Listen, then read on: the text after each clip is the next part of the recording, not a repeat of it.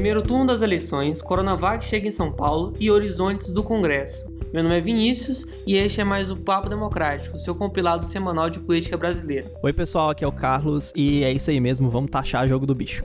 Fala pessoal, aqui quem fala é o Pedro Pitanga e o primeiro turno das eleições não é para amadores. Só lembrando que o menino Atanan disse que talvez possa entrar se a SEB colaborar e voltar energia em casa. Vejamos.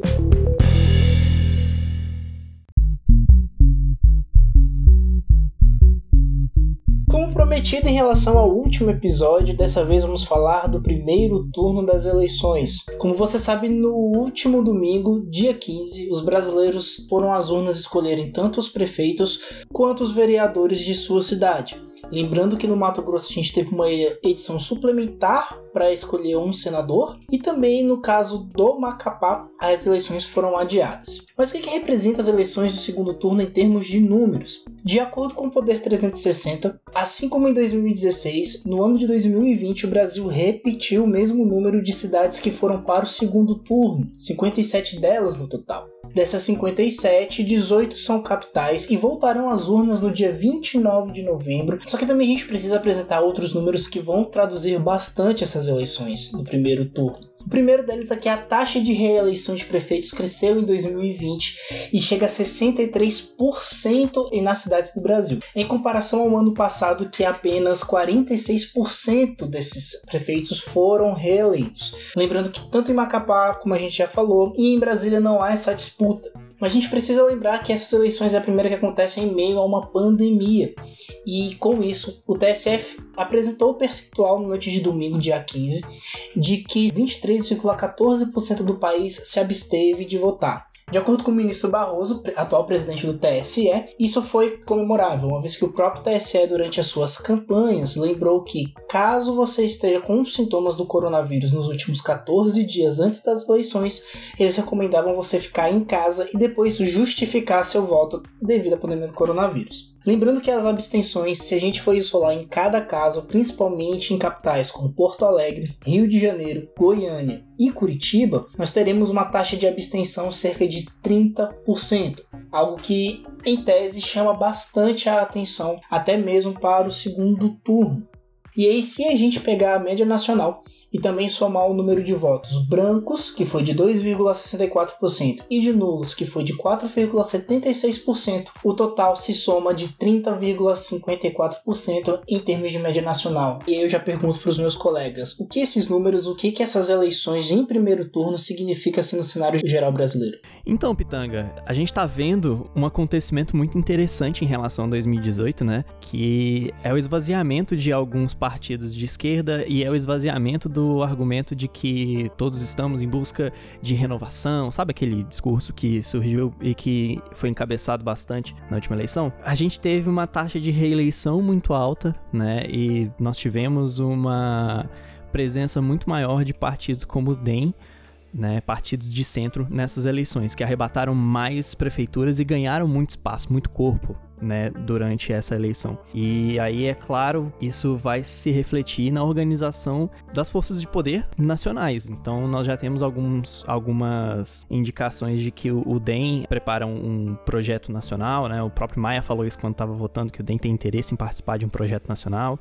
Maia, que essa semana viajou e visitou tanto o governador João Dória em São Paulo, quanto o Ciro Gomes, que é cabeça do PDT neste momento. Então, assim, é interessante perceber como, no fim das contas, as eleições marcaram um avanço do Centrão né? Um avanço do Centrão claro, assim, em relação às outras legendas. Isso vai dar mais, mais peso pro Centrão e isso vai custar o governo também em algum nível, porque quer dizer que você tem um aliado mais forte e com um aliado mais forte você tem que fazer o quê? Ceder um pouco mais. E aí nós temos que manter no radar justamente essas movimentações já para 2022, porque né, a gente não para nunca de pensar em eleição. E outro ponto que é importante é que o presidente do PSDB nessa semana pintou o Bolsonaro como o principal perdedor das eleições, o que é uma percepção muito forçada, assim.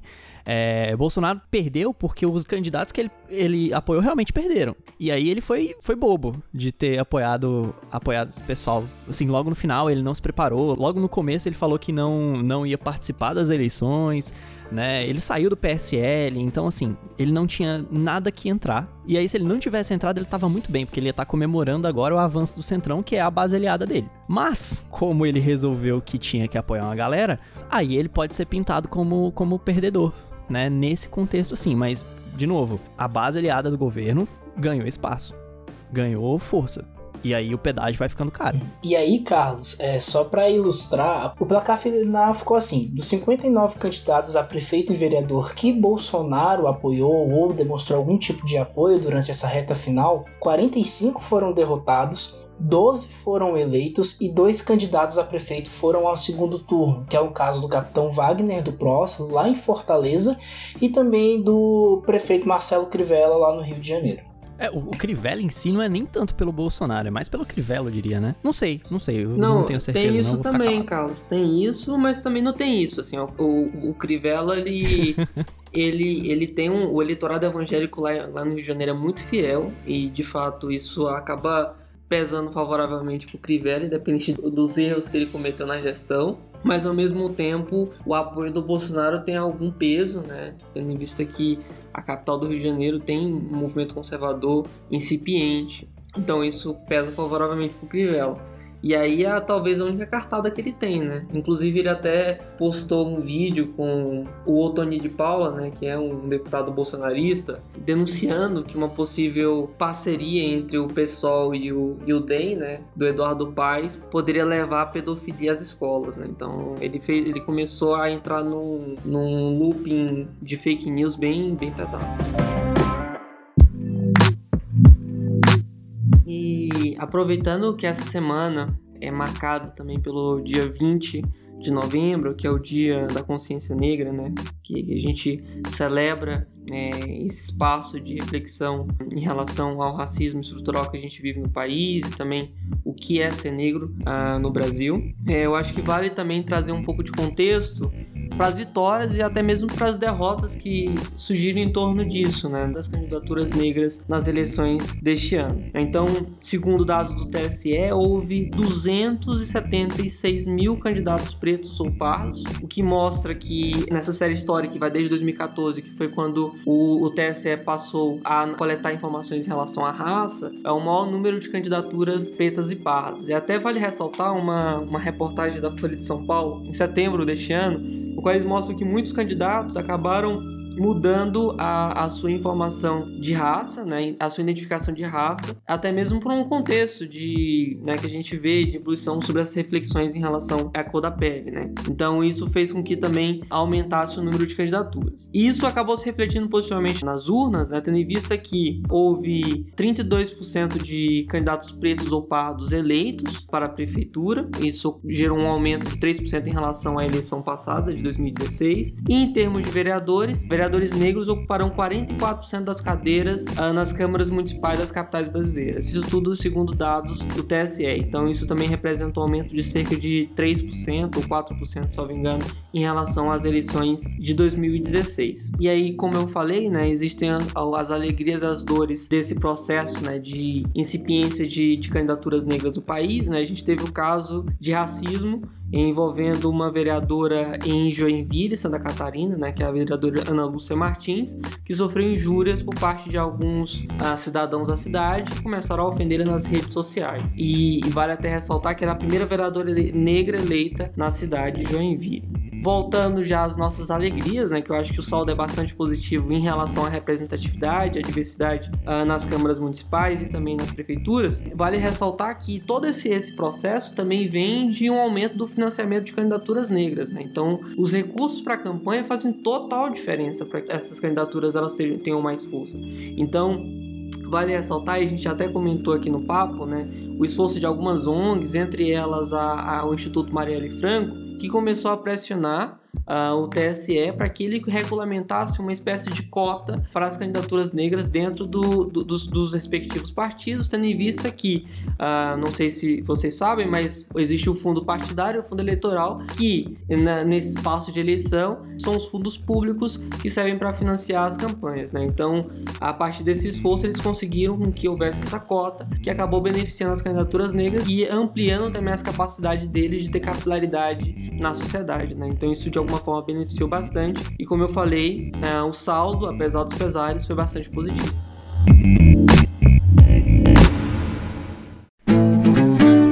E aí, para fechar esse bloco, a gente precisa ficar de olho também para o segundo turno. Recentemente, o Datafolha já divulgou pesquisas, e aí, das 18 capitais, e aí o Papo Democrático vai recomendar três para você ficar de olho, porque o enfoque está né, praticamente nessas três cidades por enquanto. O primeiro dele é São Paulo, onde teremos um segundo turno entre Bruno Covas do PSDB, que já apresenta 48% das intenções de voto, contra Guilherme Boulos do PSOL com 35%. No Rio de Janeiro temos Paz e Crivella, onde Paz disparadamente já está com 54% e Crivella 21%. E por fim nós teremos uma, entre aspas, disputa familiar em Recife, com Marília Reis que lidera com 41%, contra João Campos do PSB com 34%.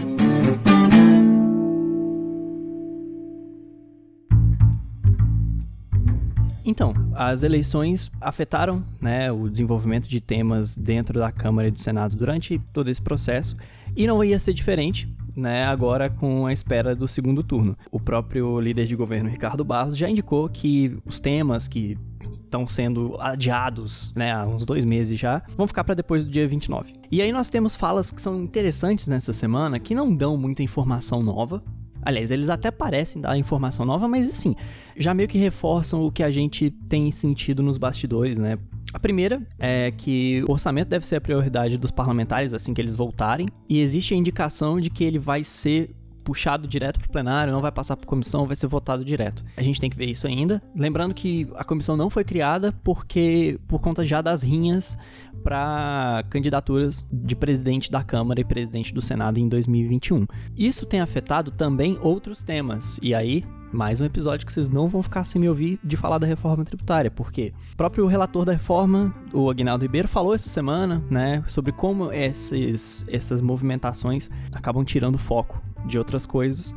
Isso também vai em, de encontro a outra fala, né, de um outro ator importante, que é o senador Bezerra Coelho, que é líder do governo no Senado, que também falou que com todas essas movimentações, a chance é que temas muito difíceis, né, que são praticamente todos que a gente tem que votar daqui para frente, então, reforma tributária, reforma administrativa, orçamento, PEC emergencial, renda Brasil, podem inclusive ficar para fevereiro que é quando vai ter a eleição de um novo de novos presidentes.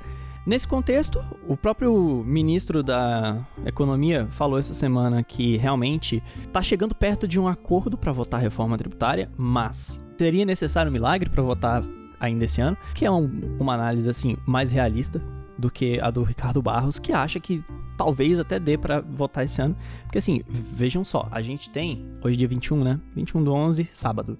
Eles vão votar dia 29. Eles não vão ficar trabalhando dezembro inteiro, gente. Então a gente teria um mês para resolver o, todos os debates que se acumularam ao longo do ano inteiro, sabe? É muito. É assim, é, chega a ser irreal. É mais uma fala de quem quer que aquilo aconteça do que uma fala de análise, né? E tá tudo bem, assim, faz parte do processo de processo político você você apresentar temas e, e colocar importância neles falando que não, que vamos votar e etc. Porque aí pelo menos você não esvazia ele, né? Você não tira importância. O Guedes falou essa semana também que o Pix deve deveria ser taxado, né, por esse imposto aí que ele que ele tá falando, que a gente não sabe qual é o nome ainda.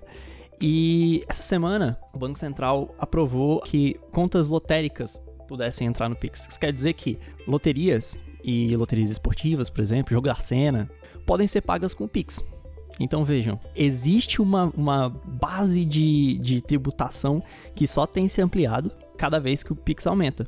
Isso é algo para a gente ter no radar, é algo muito importante para o cenário de arrecadação futuro e para ver como é que esses atores vão é um bom ponto mesmo, Carlos, porque esses dias eu estava vendo até uma reportagem da CNN falando que alguns, algumas lojas, né, já estão começando a utilizar o Pix justamente por conta disso, né, que acabou que para eles compensa bastante do que é melhor do que usar a maquininha, com todas as taxas envolvendo ela. Sim, sim. Então, pro para o governo, ao menos em termos da, a, da pessoa jurídica, né, talvez seja um espaço também de, de conseguir uma receita, né? É, o PIX foi pensado para ser o modo de pagamento mais barato. Ele é mais barato que o TED, que o DOC, ele é mais, assim, mais barato também para os bancos. Então, o que a gente vai ver ao longo do tempo é o PIX tomando o espaço de outros tipos de meios de pagamento. A única barreira para o Pix seria não ter uma adoção ok da sociedade. Só que vejam, se ele já é mais barato e mais rápido, funciona 24 horas por dia, 7 dias por semana, por que, que, né, por que, que a gente não vai usar? Então é por isso que a gente tem visto tantas instituições adequando e defendendo o sistema, né? E é isso. Só quero ver quem é que vai ter pique. Primeiro, para maratonar o Congresso no fim de ano, e segundo, para ver se o Guedes não vai virar pastel semana que vem. E falando em Congresso, é, houve uma vitória importante e por unanimidade no Senado. Né? O Senado aprovou um projeto para compensar os consumidores atingidos pelo apagão de energia elétrica no Amapá e que, além também dessa compensação indenizatória, haveria também a possibilidade de que houvesse instalação de mecanismos de segurança nos estados produtores de energia e que, inclusive, essa mesma medida ela poderia ser utilizada ah, em outras ocasiões caso houvesse um blackout semelhante em outros estados. Então acho que é uma vitória importante e, e essa proposta agora vai para a Câmara para que possa ser votada e depois venha a sanção por parte do presidente da República. E aí a gente até ressalta isso porque essa semana o Amapá sofreu com o seu segundo blackout, né? E todo esse caos envolvendo a energia elétrica lá já dura cerca de 19 dias. Né? Então, houve dois blackouts totais, sendo essa, essa semana, como eu comentei, e que, além dos, desses blackouts, também eles estão tendo muita dificuldade porque a energia ela está seguindo em rodízio e apesar de ser em rodízio, você sabe a hora que inicia mais ou menos, porque é o governo divulga, mas você não sabe se a energia pode sair antes do tempo de rodízio total ou depois. Então é, é uma situação muito triste e o papo traz isso aqui também meio que como uma forma de alertar para a situação que a gente está vendo em regiões assim menos badaladas, digamos assim, que menos faladas por parte da mídia e até também cobertas pelo papo. E essa proposta ela vem de alguma forma para contornar esse ponto.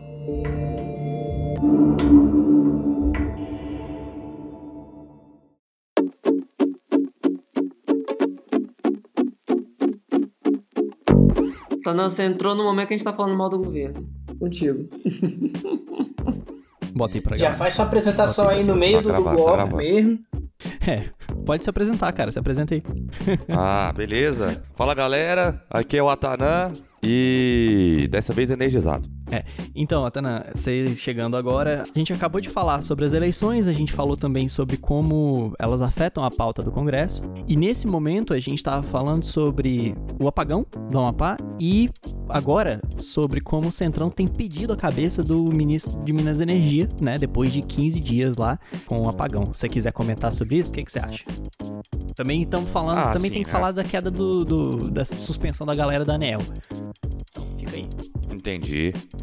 Ah, assim, né? Vou começar falando já das instituições, né? Falar mal de instituição é bom que você não precisa citar nome. É. Mas a suspensão da ANEL, e eu falo assim, na minha concepção, né? Não só a ANEL, como a grande maioria das agências reguladoras, elas são muito mais conglomerados dos interesses das empresas, né, é, é, é, e do setor em si, do que realmente entidades que regulamentam aquela atividade pensando no consumidor. Então, se a gente pensar em Anatel, é desse jeito. A Anel, nessa situação que está ocorrendo no Amapá, está se comportando da mesma forma. E, assim, em termos da função dessas agências reguladoras, né, é realmente complicado quando você tem esse tipo de instituição capturada pelos interesses do setor. Não que isso seja totalmente ruim, mas infelizmente em períodos né, de maior crise, a gente claramente percebe ali quem perde e quem ganha. Geralmente quem perde é o cidadão comum. Agora, sobre o Bento Albuquerque, o Centrão, como sempre, né? Querendo se antecipar aí ou reduzir os danos causados pelas grandes crises do governo Bolsonaro, o Centrão pediu a cabeça do Bento Bento Albuquerque, ministro de Minas e Energia. Isso. O que, né, caso a saída dele venha a ser concretizada, tem mais uma vaguinha aí para indicação do Centrão, né, ali no, no Ministério, nos planos ministérios. O que pro Centrão é bom, porque aí o Centrão começa a sair na foto mais ainda, né, começa a mexer ali no tabuleiro dos ministérios. E isso é muito importante o Centrão não, não esconde para ninguém que ele quer e quem não quiser aí que não arruma problema pra ele não cobrar. É, e isso se relaciona diretamente com o que a gente estava falando mais cedo, pessoal, sobre o aumento do, da presença do Centrão nas prefeituras, né, no país em si, né, se ganha de força. Essa possível reforma ministerial que surge no horizonte já era algo que, que aparecia de vez em quando, e aí agora mais, né, e a cabeça do Bento Albuquerque tá na mesma bandeja, tá no mesmo, no mesmo espaço ali. Você tira alguém, bota Sim. alguém de interesse, sabe? Resolve, um pro... É. Resolve dois problemas, sabe? Assim, agora é esperar a posição do, do presidente, né? Porque essa, essa mesma movimentação já ocorre com o Salles há 36 anos, É, tem isso também. né? do, do- do- Inclusive, o Salles está sendo cotado pra entrar no lugar do, do Bento Albuquerque, vocês viram isso? Que isso? Ah, que Faz sentido? Não faz velho. sentido, mas. Porque aí você só troca o Cara- tipo de coisa. Mas aí eu acho que é. Eu acho que é o tipo de cotação que foi balão de ensaio torto, sabe? Não, cara, o Salles tá lá porque o Salles é blindado, fechado com. Deus, cara. Eu nunca vi uma pessoa ter tanta autoestima. Entendeu? O cara é destruído todo dia e o cara tá lá bem, tá inteiro. Atanan, você tem algum, algum comentário que você queira adicionar sobre o cenário geral? Eu sei que o Vini que já, com certeza, já expôs toda a sua, sua bronca com o que está acontecendo na disputa eleitoral em São Paulo. Ah, pior que não. Pior que não. Hoje eu tô, hoje eu tô de boa, nice. Ah, não. Ah, Ele tá numa cabana em Minas Gerais. Eu tô, Ele eu tá tô feliz zen demais. Eu tô caramba. tranquilo. mal. Não, não, não. Não, deixei toda a minha raiva no WhatsApp, entendeu? Vocês sabem aí que determinadas candidaturas Não, progressistas não. estão me deixando sem cabelo, mas tá tudo bem. Tô vivendo, tô vivo. Então, como eu sou careca, eu vou, eu vou dar na goela aqui. Isso! Vou dar a goela. Assim, gente. É, eu acho que, que o, o- o grande ponto aí sobre as eleições de segundo turno, tanto em São Paulo quanto no Rio. Quer dizer, no Rio é mais problemático porque, né?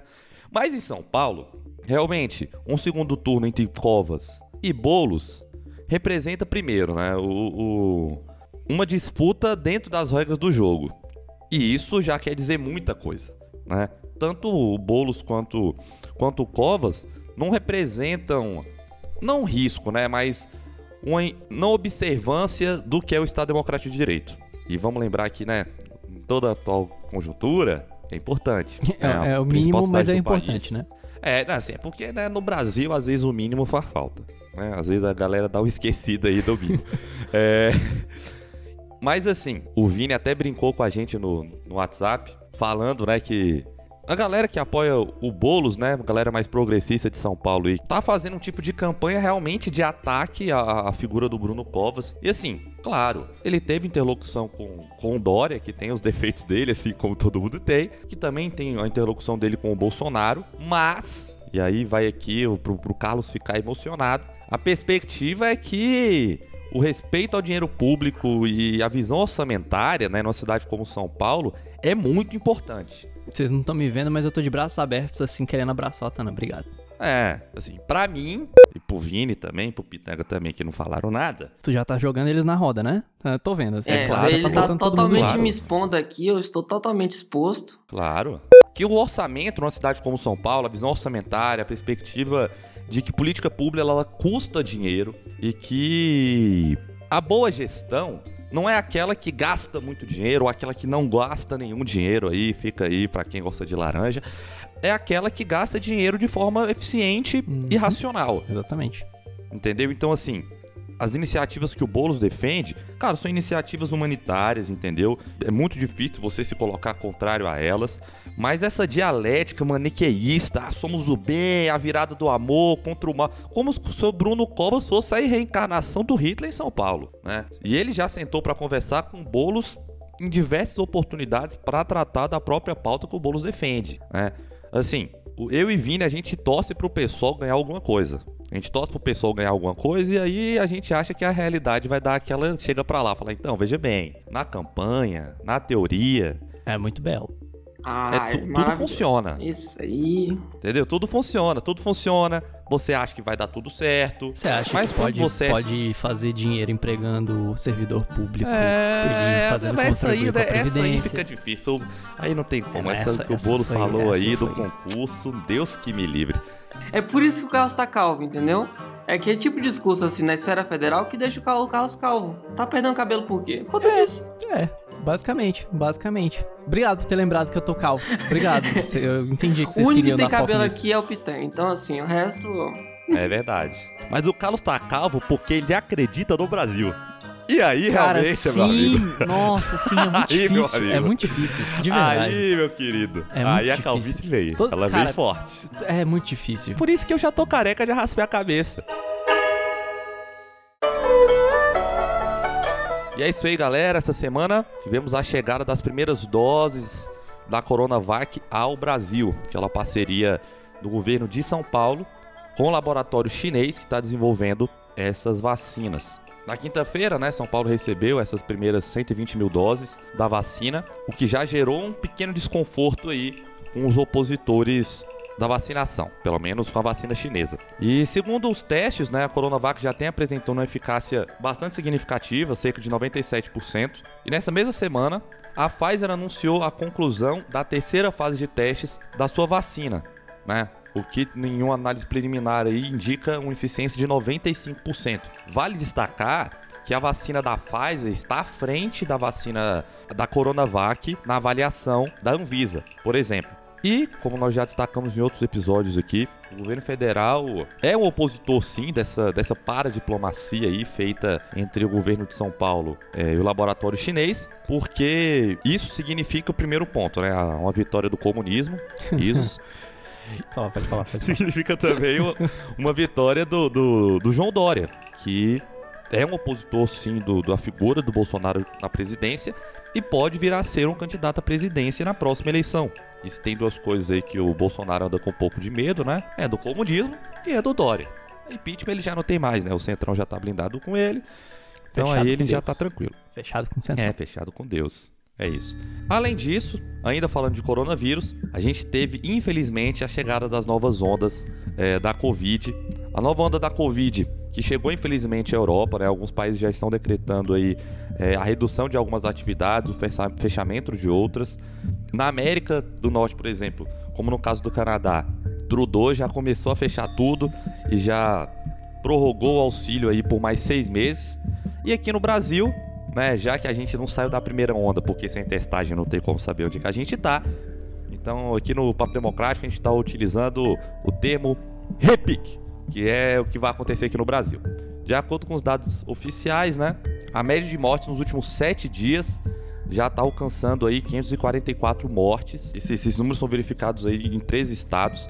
Então é sim uma tendência de alta que infelizmente é, o, o país vai ter que enfrentar.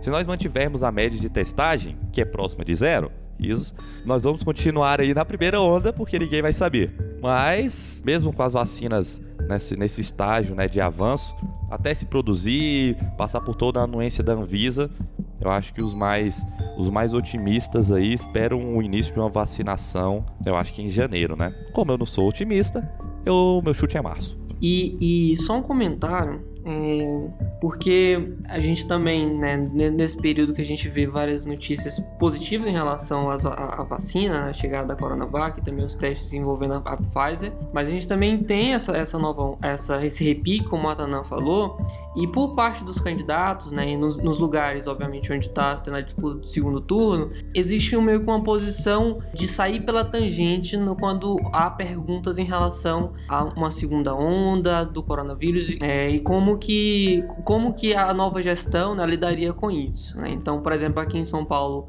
ambos os candidatos tentaram evitar falar sobre novas é, medidas de distanciamento social e, sim, em especial, falar sobre possibilidade de fechar estabelecimentos que agora, agora nesse exato momento, dada a fase aqui, que está aqui na capital, é, estão abertos. Né? No Rio de Janeiro, da mesma forma, então eles tentam sempre sair, sair pela tangente, porque de fato falar sobre novas medidas de restrição social, para além daquelas que a gente está vendo, né, de alguma forma gera impopularidade. Né? Então a gente está vendo essa posição refratária para falar sobre como que será em caso de uma segunda onda. Então eles meio que estão sempre lidando com um cenário positivo. Eu vou fazer uma bold prediction aqui. Espero estar muito errado. Mas, cara, só tem segunda onda se testar e só tem ação de, de fechar, fechar bar, fechar escola, fechar essas coisas, dar mais auxílio se tiver segunda onda. Então, Não vai ter segunda onda. Stonks. É, Stonks. não vai ter. Stonks. O governo vai falar que não tem dinheiro, os setores não vão querer fechar. ah, e olha, é interessante, né? Porque os setores se recuperaram em certo nível, assim. Não, meu Deus, se recuperaram, mas é, diminuíram os prejuízos que tiveram ao longo, ao longo dos meses de lockdown mais ferrenho, né? Não vai ter, galera. Infelizmente, É, assim. Não... motivo, É, E aí, assim, agora realmente, realmente é, é esperar que a vacina fique pronta e fique disponível o mais rápido possível. É isso. É, eu acho que a única possibilidade de realmente o fechamento é se voltar ao índice de mortes do, né, Do pico. da, abre aspas, primeira onda, aí eu acho que possivelmente, né, a gente vão ter algumas restrições aí, governadores e prefeitos mais uma vez vão se mobilizar. Mas, caso isso não ocorra, vamos ficar to- tudo do jeito da forma É. como está É, mesmo. talvez ocorra no máximo, eu acredito, é, e nessa linha que vocês estão comentando, né? O que aconteceu, por exemplo, no Reino Unido inicialmente, né? Que é a possibilidade de fechar as coisas em um horário, por exemplo, às 10 da noite, abrir somente às 7, 8, enfim.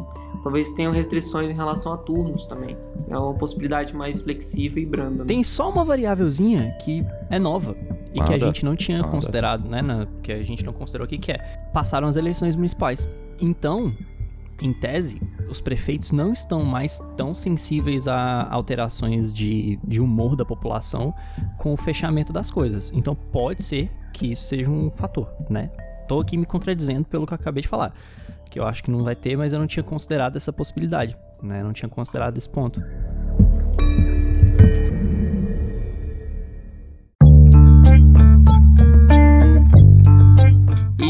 Chegou o momento que nós do Papo Democrático jogamos búzios na mesa e pensamos sobre como será a próxima semana.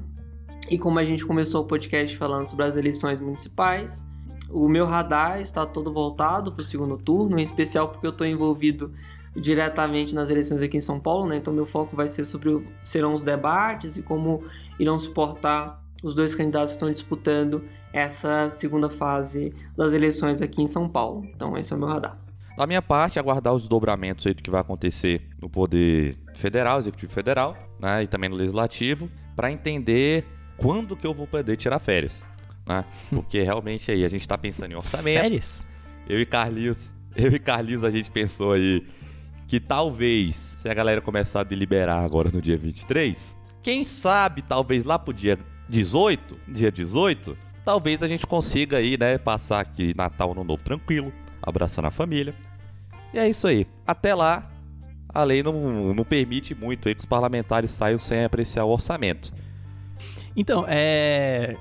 Ressaltando que isso que o Otanan e eu falamos é só, é é só um desejo mesmo, porque na real, na real mesmo, a gente não sabe como é que vai ser esse fim de ano, assim. A indicação. E aí, essa é, essa é minha, meu radar para essa semana.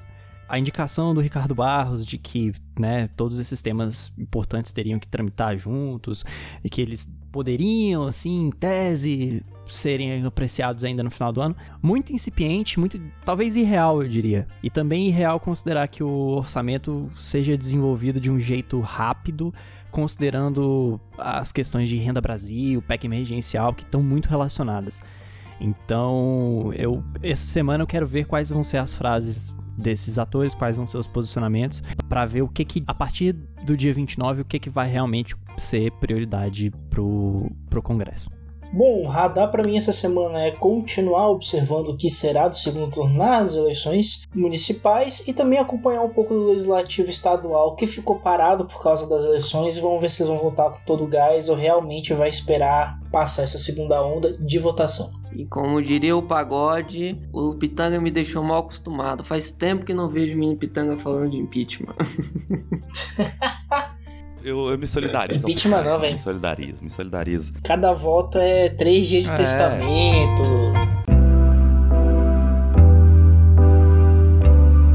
Já se encaminhando pro final do episódio, né? Como nós estamos gravando aqui na- no sábado, dia 21, e ontem, dia 20, foi o dia da consciência negra, e nós temos aqui dois negros no podcast, né? Eu e o, e o Vinícius. Nós entendemos as dificuldades, né? Que, as dificuldades intrínsecas de ser um negro no mercado de Helgov, por exemplo. A gente entende que é um mercado elitista e que é, graças a muita, muita garra aí da- das nossas famílias, né, a gente hoje se encontra onde a gente está, mas a gente entende que O racismo no Brasil é um, um grande problema, né? É um grande problema que se manifesta de forma muito silenciosa e que faz com que os negros, sobretudo aqueles né, com, com menor oportunidade né, de ter acesso à educação formal, que a grande maioria da população acabem sendo ofuscados por toda a estrutura. Então, as ações afirmativas de educação, né, de acesso ao mercado de trabalho, são fundamentais. Né? A gente tem uma sociedade que já é muito desigual, isso a gente não pensar na questão racial, e se nós pensarmos na questão racial, é mais desigual ainda. Então, toda vez que se pensar em questão de preconceito, na importância das cotas, na história e na cultura afro-brasileira, né, de todos os grandes negros que nós tivemos na história do nosso país, é importante pensar que o racismo no Brasil é uma estrutura. Né, e que está em todas as instâncias da nossa sociedade, de forma mais ou menos sutil. Né? E essa data ela abre espaço para que esse problema seja verbalizado e possa ser enfrentado de forma adequada. Então fica aqui o nosso registro, né, de que situações muito infelizes aí, como aconteceu nessa semana da questão do Carrefour, né, aquela, aquela crueldade que ocorreu ali, né, que foi registrada e acabou sendo estampada em todos os, em todos os jornais, que todos nós possamos, né, pensar e repensar tanto brancos quanto negros, quais são os problemas do país, né? Porque no fim, mesmo se você não for negro, isso vai acabar se refletindo em você, porque você vai ter uma, uma atitude, uma perspectiva de superioridade institucional que não é real. Então, Fica aqui o nosso registro, né? Como negro no mercado de Rogov e o Vini também como negro no terceiro setor, né? A gente percebe todos os dias aí as dificuldades que nós temos e acho que é muito por isso que a gente acabou pensando em fazer o podcast, né? Mais um espaço para a gente poder ter nossa voz ouvida. Então é isso. Dia da Consciência Negra é todo dia, já que mais de 70% da população é negra no Brasil. E quem se nega a enxergar isso e os problemas, eu acredito que não está ajudando muito o país a progredir. Então fica aqui os votos do Papo Democrático sobre essa data tão importante e esse problema tão real na sociedade brasileira. É isso, Atanã. Super concordo contigo e viva a negritude. É, e pessoal, muito obrigado é, por terem nos escutado até agora. A gente fica muito feliz e contente com a audiência de todos. E antes de finalizar o, o, Papo Democrático dessa semana, a gente gostaria apenas de, de, convocar vocês a acompanhar as nossas redes sociais. Em especial essa semana, né, que a gente teve a participação da nossa colega Noemi Araújo, fazendo um conteúdo muito especial sobre as eleições americanas. E tá super bacana. Vejam lá. É, a gente também tem o nosso Twitter, né, que tá ativo. E a gente sempre publica vários conteúdos, em especial referentes a, a, aos conteúdos que a gente consumiu e teve como referência para fazer o nosso podcast. Então é isso, pessoal. A gente aguarda vocês na próxima semana. E por fim, eu gostaria de agradecer a nossa coordenadora de comunicação, Beatriz Queiroz, e a nossa designer, Bruno Scavalcello, por terem nos apoiado em mais uma produção de podcast. É isso, pessoal. Até a próxima. Valeu, galera. Um abraço.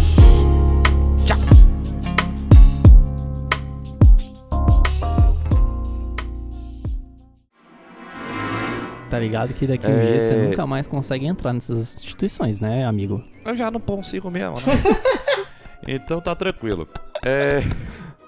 E vale ressaltar que o, o Carlos estava aqui defendendo a taxação do PIB. Pra, eu sabia, eu sabia, eu sabia. Ah, o cidadão não consegue ter um momento de paz com o Carlos, né, cara? O cara quer acabar com a gente mesmo. Oh, Agora sim. Ai, eu tô fudido. Ô, Carlos, você tem que cortar muita coisa.